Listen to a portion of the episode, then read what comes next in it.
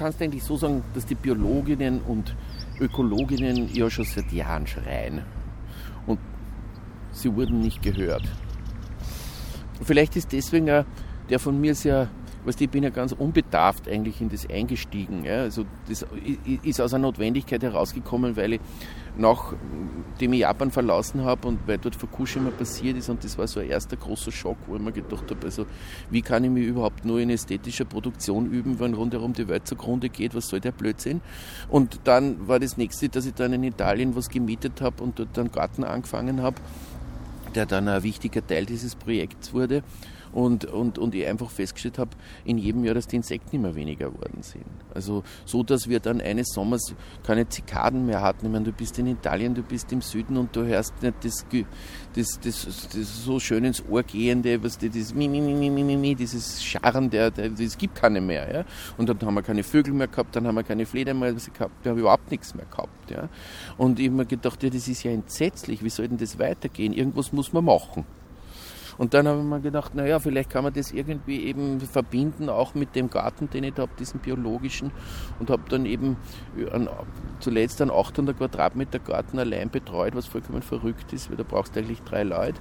Und habe über den Sommer 1800 Konserven ähm, hergestellt als Incentive. Das habe ich mir von Kickstarter-Campaigns abgeschaut, weil die Leute wollen immer was haben wenn sie was hergeben. Ja. Und das funktioniert eigentlich sehr gut. Ja. Also sie kriegen ein Glas biologisch äh, hergestelltes Sugo zum Beispiel eine Zeichnung von mir in Auflage und dadurch werden sie dann buggy und dann können sie ja mitbestimmen und sind also sozusagen Teil dieser ganzen Institution. Go Bugs Go ist eine Performance eigentlich des Künstlers Edgar Honnetschläger und er baut dafür ein Setting auf, das bei uns im Festsaal stattfinden wird. Das sind ganz lange Tische, auf denen aufgereiht stehen in endlos langen Reihen kleine Fläschchen mit Sugos und verschiedenem Gemüse, das er selbst eingelegt hat. Die stehen da eben alle in einer Reihe und machen sozusagen das, den Hauptteil dieses Settings aus.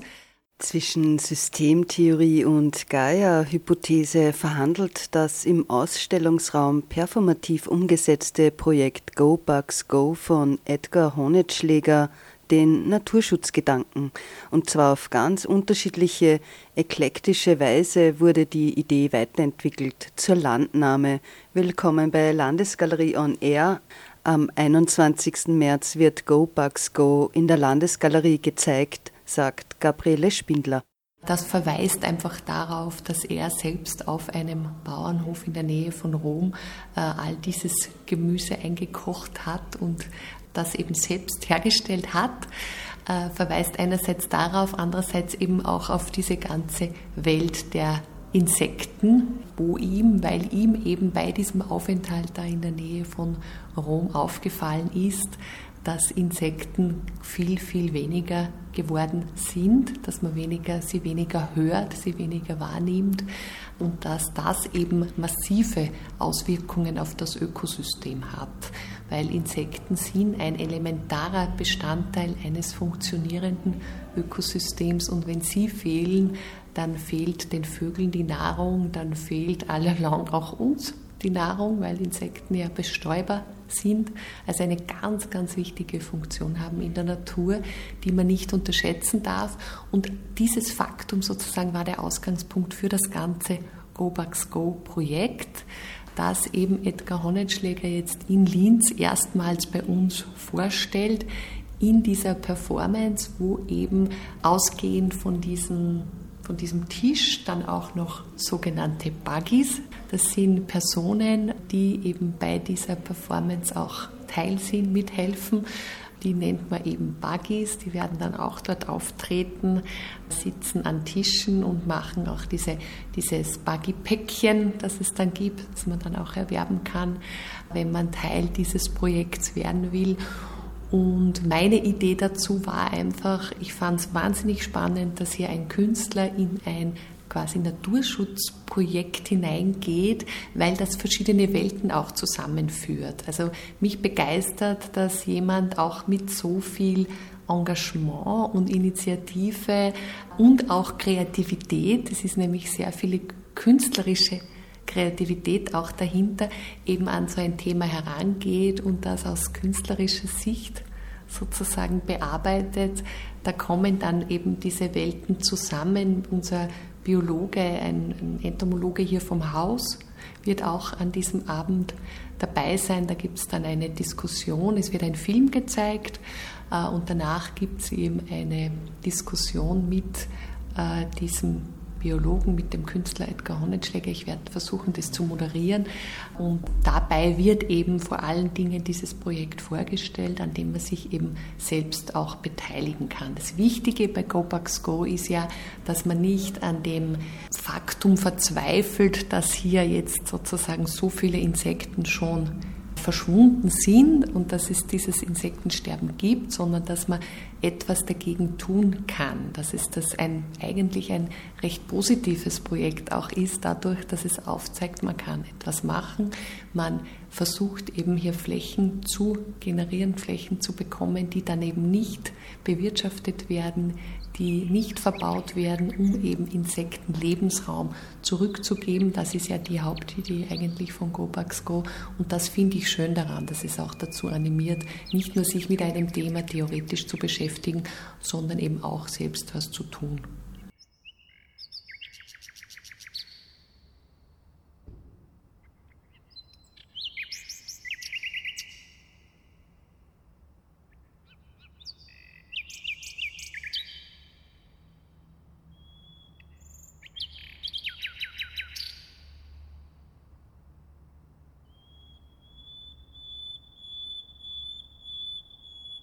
Wie kam der Filmemacher Edgar Honitschläger, der davor viele Jahre in Japan gelebt hat, nun dazu, ein interdisziplinäres Kunst-Natur-Projekt ins Leben zu rufen?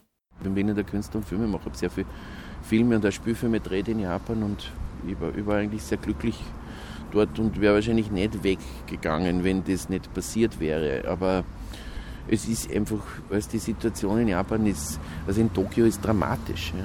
Also die japanische Regierung hat ja schon, also im März 2011 ist das passiert und, und, und zwei Monate später haben sie schon Gesetze erlassen, die es am Journalisten unmöglich machen, darüber zu berichten und die wenn ein Individuum auf sozialen, auf, auf, Social Media irgendwas dazu macht, dann kannst du gar entmündigt werden. Ja. Also es ist eigentlich pure Diktatur. Und damals haben schon seriöse Wissenschaftler angekündigt, dass diese, die hohe Radioaktivität, das waren immerhin drei Supergauer, ja, und Tokio liegt 250 Kilometer weit weg, dass das 8 Millionen Japanern das Leben kosten wird. Und ich bin 91 von einer Tokioter Familie adoptiert worden und letzten Donnerstag ist mein japanischer Papa an Krebs gestorben, meine Mama hat Krebs, alle haben Krebs. Ja.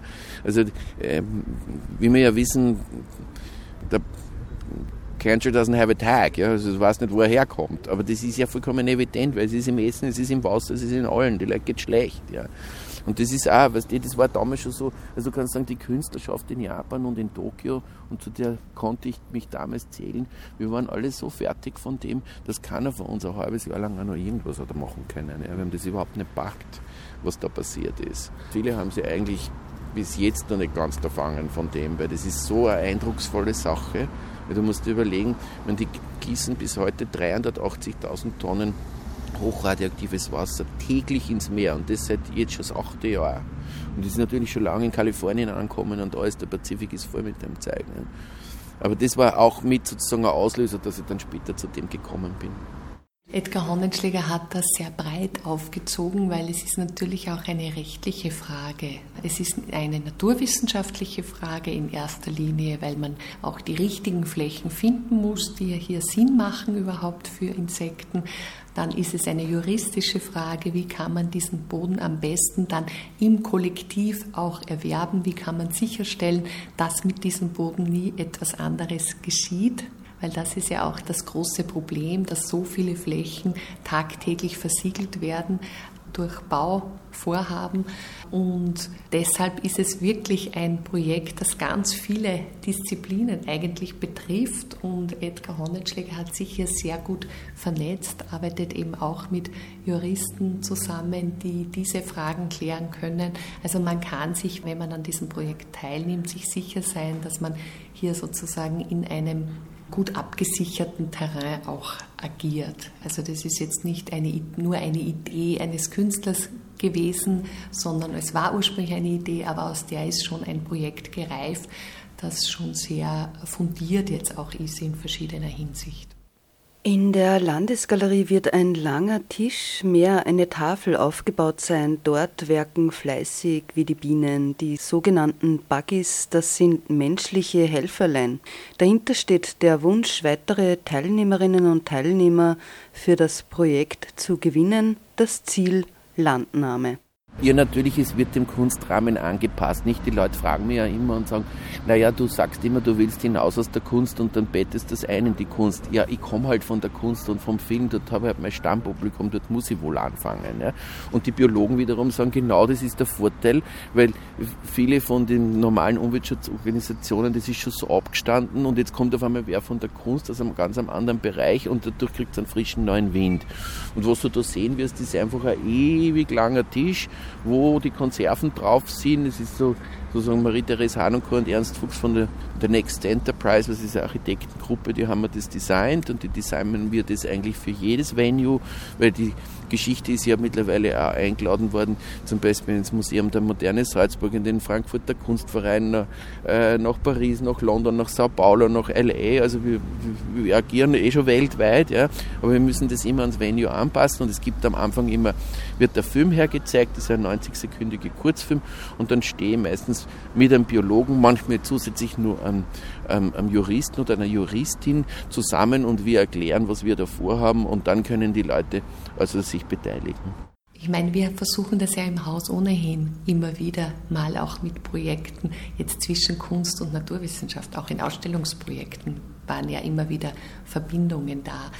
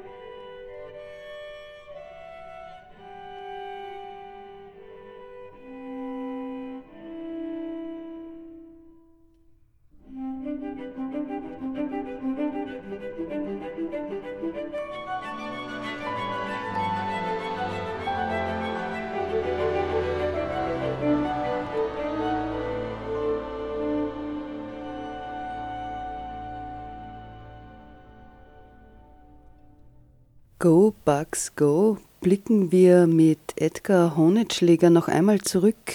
Zurück von Japan war er nun gelandet in einem italienischen Garten. Wie haben die Nachbarn, meistens Bauern, eigentlich auf sein Vorhaben reagiert?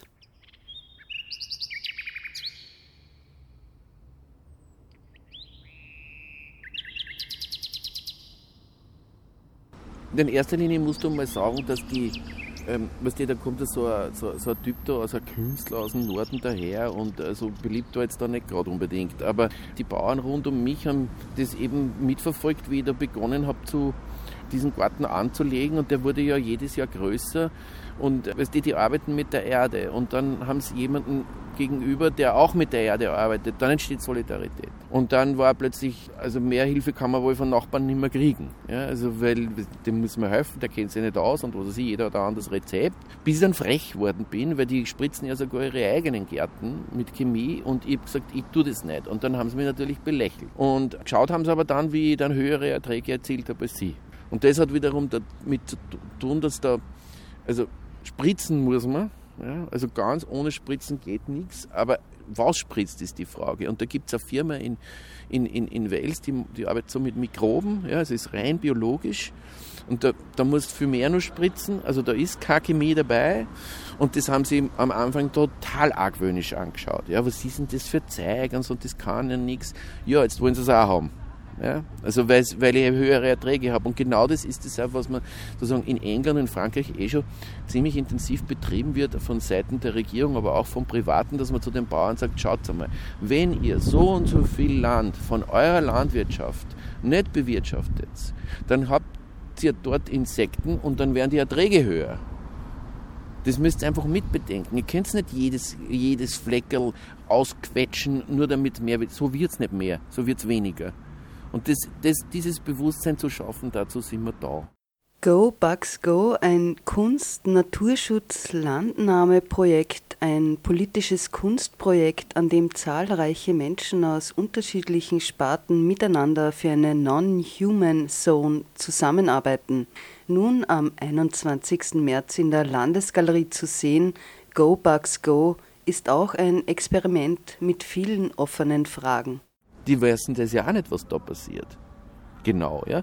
Die einen sagen, ja, und dann kommen die Neophyten, was die, die sind diese bösen Ausländischen, ich habe mich sehr oft an die Migrationsdebatte erinnert gefühlt, ja, und die bösen Maikäfer aus China und sonst was, und die bringen dann unsere alle um. Also du kannst sagen, dass die Ökologinnen eher dazu tendieren, das Prinzip Anthropozän zu unterschreiben. Also nur wenn der Mensch pflegt und tut, dann kann die Natur sich ausbreiten und es gibt den Artenreichtum, den wir uns wünschen, aber von welchen Gedanken geht das aus? Ja, wo kommt es eigentlich her? Also wo fangen wir da an und wo hören wir auf? Und deswegen sind eigentlich viele daran interessiert, im naturwissenschaftlichen Bereich längerfristig gesehen, was passiert mit dem.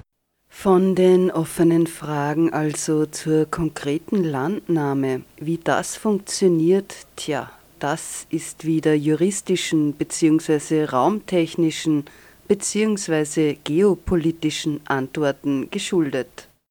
Dieses Projekt ja in erster Linie in Zusammenarbeit mit ja, Biologen, Ökologen, aber auch Juristen entstanden ist und es über die Schützenhilfe hinaus einfach dem Projekt viel mehr Glaubwürdigkeit verleiht. Ähm, weil es geht dann in letzter Konsequenz schon über das Politische hinaus um Naturschutz. Und das ist halt dann gut, wenn man jemanden an der Seite hat, der die Positionen, die man vertritt, auch fachlich untermauern kann. Es geht hier in letzter Konsequenz um Landerwerb und das ist eine sehr komplizierte Angelegenheit. Es gibt eine Rechtsanwaltskanzlei, die größte der Welt, die heißt DLA Piper und die haben pro bono für die Institution Go Bugs Go den ganzen rechtlichen Rahmen ausgearbeitet, der ja in jedem Land sich anders gestaltet. Weil zum Beispiel Österreich hat ein Grundbuch, Italien hat schon keins. Außerdem können sie Gesetze in Bezug auf ein Stück Land verändern, weil wenn du vorstellst, da sehen wir jetzt eine Wiese und wenn du nichts mit dieser Wiese machst, dann hast du nach drei Jahren da Sträucher und nach zehn Jahren hast du höchstwahrscheinlich einen Wald. Dann fällst du plötzlich unter das Forstgesetz. Also es sind lauter so Dinge, die zu bedenken sind. Darum braucht man Rechtsanwälte. Auf der anderen Seite brauchst du aber auch Biologen und Ökologen, die mitbestimmen, wo wird dieses Stück Land gekauft, ja, das einen Sinn macht, weil wir wollen ja schützen und wenn du dir jetzt vorstellst, wir kaufen ein kleines Stück Land inmitten von extensiver Landwirtschaft, dann spritzen die uns ja mit, dann macht das Ganze überhaupt keinen Sinn. Und das Ganze funktioniert ja auch nur unter der Voraussetzung, dass es überhaupt gesetzlich eine Möglichkeit gibt, ein Stück Land verwildern zu lassen. Das kommt ja nur dazu. Und das ist nicht in jedem Land gegeben. Wir versuchen halt, schau, du musst das so verstehen, der Gedanke war so. Ähm, wenn du als Individuum ein Stück Land besitzt, so ist es für den Staat für die Gemeinde sehr einfach, dich zu enteignen. Das heißt, es geht nicht in einer Demokratie. Natürlich geht es. Die, die, beschließen, die Straße zu erweitern, die beschließen, eine Autobahn zu bauen, ja, und dann nehmen sie das Stück Land weg und geben da ein Ersatzstück Land woanders. Und genau das wollen wir verhindern. Und die Idee ist, wenn 1000, 5000, 50.000, 500.000 Leute hinter einem Stück Land stehen, dann wird es sehr schwierig für die Politik, weil das sind ja Wählerstimmen. Weil dann wird der Bürgermeister im Burgenland sagen, naja, hm, da sind so viele dabei und so, also das, das sind, die, die brauche ich ja nicht. Also dann wird es viel schwieriger. So ist es gedacht.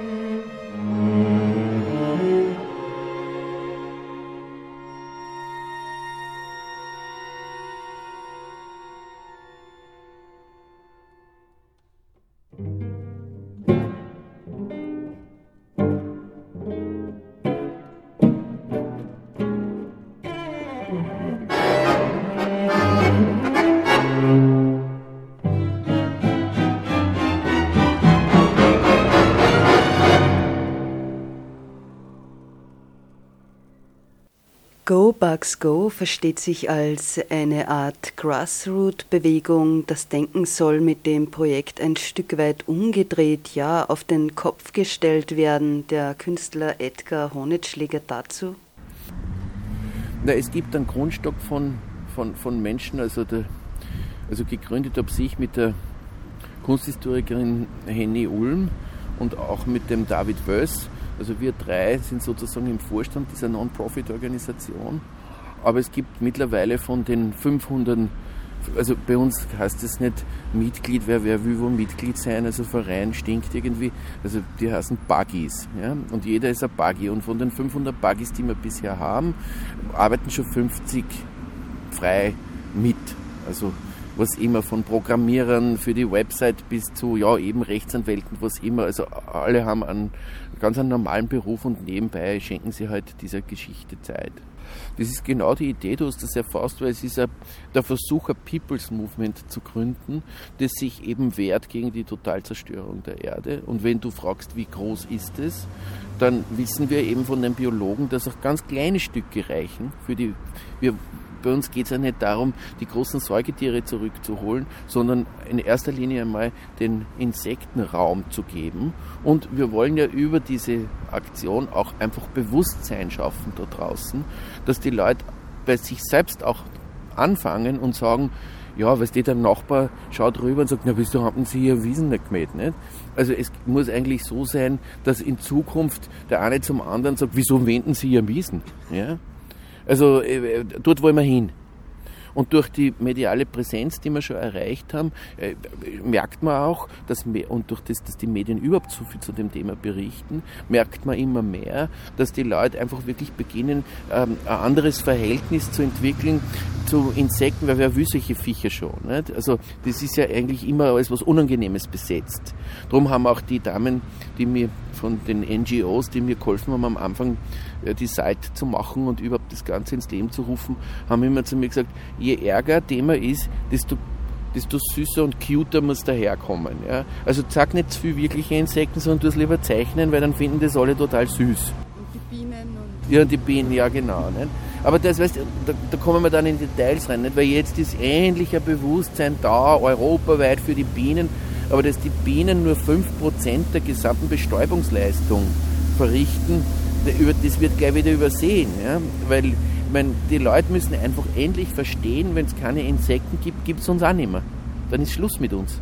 Weil wer soll das alles bestäuben? Das machen die.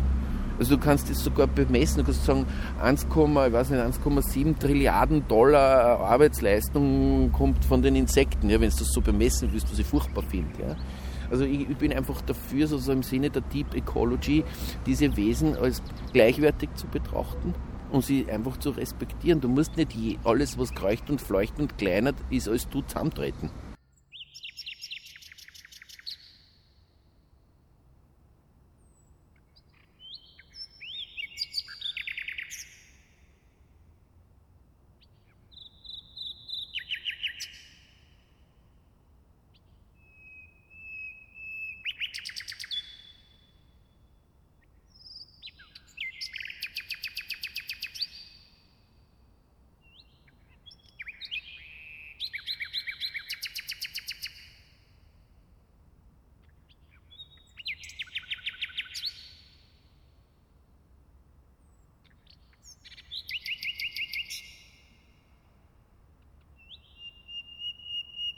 Das ist so wie diese Demonstrationen, die du jetzt von den jungen Schülern oder von den Schülern jetzt ja weltweit hast, wäre eben der Wunsch, dass so ein großer Druck von der Gesellschaft entsteht, der letztendlich dazu führt, dass dann wirklich zu einer Veränderung kommt. So gesehen ist es ein extrem politisches Projekt, ohne parteipolitisch zu sein. Es ist ganz, ganz wichtig, weil es ist der Versuch, dass sich alle auf die Natur einigen. Weil wir ja, du kannst sagen, Jahrhunderte, Jahrtausende hat der Mensch Angst gehabt vor der Natur und jetzt muss die Natur vor uns Angst, Angst haben. Ne? Das hat sich umgedreht. Und wie können wir das wieder sozusagen zumindest in ein gewisses Gleichgewicht hineinbringen? Wie können wir den Respekt schaffen? Und wir wissen eh, dass jeder bei sich selbst anfangen muss. Also das ist, ist, man kann nicht immer nur sagen, die bösen Politiker und die bösen Bauern und was weiß ich, die Bauern müssen auch überleben. Also ich mag den Bauern überhaupt keinen Vorwurf. Ja sondern es geht darum, wie können wir gemeinsam so umdenken und so anders leben, ja, dass, dass, dass, dass wir uns nicht selber auslöschen. Ja, Posthuman und so, ja, eh, die Natur nach der Natur, aber das will ich eben nicht akzeptieren. Also ich bin einfach nicht bereit, mir diesem Konzept vom Anthropozän zu unterwerfen, sondern ich will einfach alles in meiner Macht Stehende tun mit vielen anderen, weil es gibt ja Gott sei Dank mehr und mehr Initiativen. Ja, ich bin nicht der, wir sind nicht der Einzigen. Ja, aber ich, ich möchte, dass es wilde Tiere gibt. Ich möchte nicht in einer Welt leben, wo die, wo die Kinder den, den Gesang eines Vogels nur mehr vom Handy kennen und wir sind kurz davor. Also, und es ist nicht mehr hysterisch, so etwas zu sagen. Ja? Weil die Zahlen sind einfach dramatisch. Und jeder, der ein bisschen die Augen offen hat, der muss nicht einmal am Land leben, kriegt das mit. Ja? Ich bin früher in Wien immer von Vögeln aufgeweckt worden. Ich wohne in so einem Innenhof im dritten Bezirk. Ja, jetzt, wenn ich Tauben höre, habe ich schon Glück gehabt. Nicht?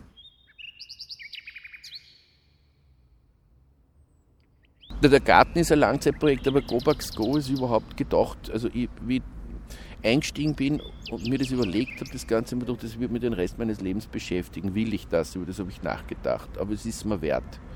Also ich werde nicht nur das tun. Aber weißt du, du musst einfach auch so denken, es ist ein Experiment. Und es ist schon so viel jetzt auf mich zugekommen. Also erstens einmal gefällt mir, endlich an etwas zu arbeiten, das weit über die Kunst hinausgeht. Bei jeder Veranstaltung kann man sagen, dass 50 Prozent der Leute, die kommen, überhaupt nicht kunstaffin sind. Das finde ich schon mal sehr, sehr gut. Ja, weil ich mir immer schon gekämpft habe mit dem, dass die Kunst ja, dass das geht immer nur um die Leute, die sich das dann leisten können in letzter Konsequenz. Ja, okay, du gehst in ein Museum, schaust dir was an, weil es eine öffentliche Sammlung gibt, das ist ja gut. Aber im Grunde genommen ist es ein sehr geschlossener Kreis und das führt über den Kreis hinaus. Und es wirft aber eben so spannende Fragen auf, wie zum Beispiel auch, also ich habe jetzt da schon Wirtschaftler in meinem Team, ja, Wirtschaftswissenschaftlerinnen. Wenn du ein Stück Land zu einer Non-Human Zone erklärst, das ist ja das, was wir letztendlich tun. Was bedeutet das überhaupt für die Produktivität? Es gibt ja keine mehr. Also wird es mehr wert? Wird es weniger wert? Ist gar nichts mehr wert? Was ist eigentlich mit dem? Wie geht sowas? Kann man Non-Human Zone errichten? Für die Juristen ist es genauso spannend. Ja? Also es gibt kaum eine Disziplin, weil es in der Form eine Maximalforderung ist, die eigentlich noch nie wer gestellt hat. Ja? Einfach zu sagen, und das, da geht der Mensch jetzt nicht mehr hin, es ist auch keine Rekreationszone. Ja? So wie man das macht, dass du machst Nationalparks und die dienen dann in letzter Konsequenz auch immer dazu, dass der Mensch sich dann wieder erholen kann. Aber bei uns geht es darum, dass, dass die Natur tut nach ihrem Belieben und wir nichts mehr damit zu tun haben.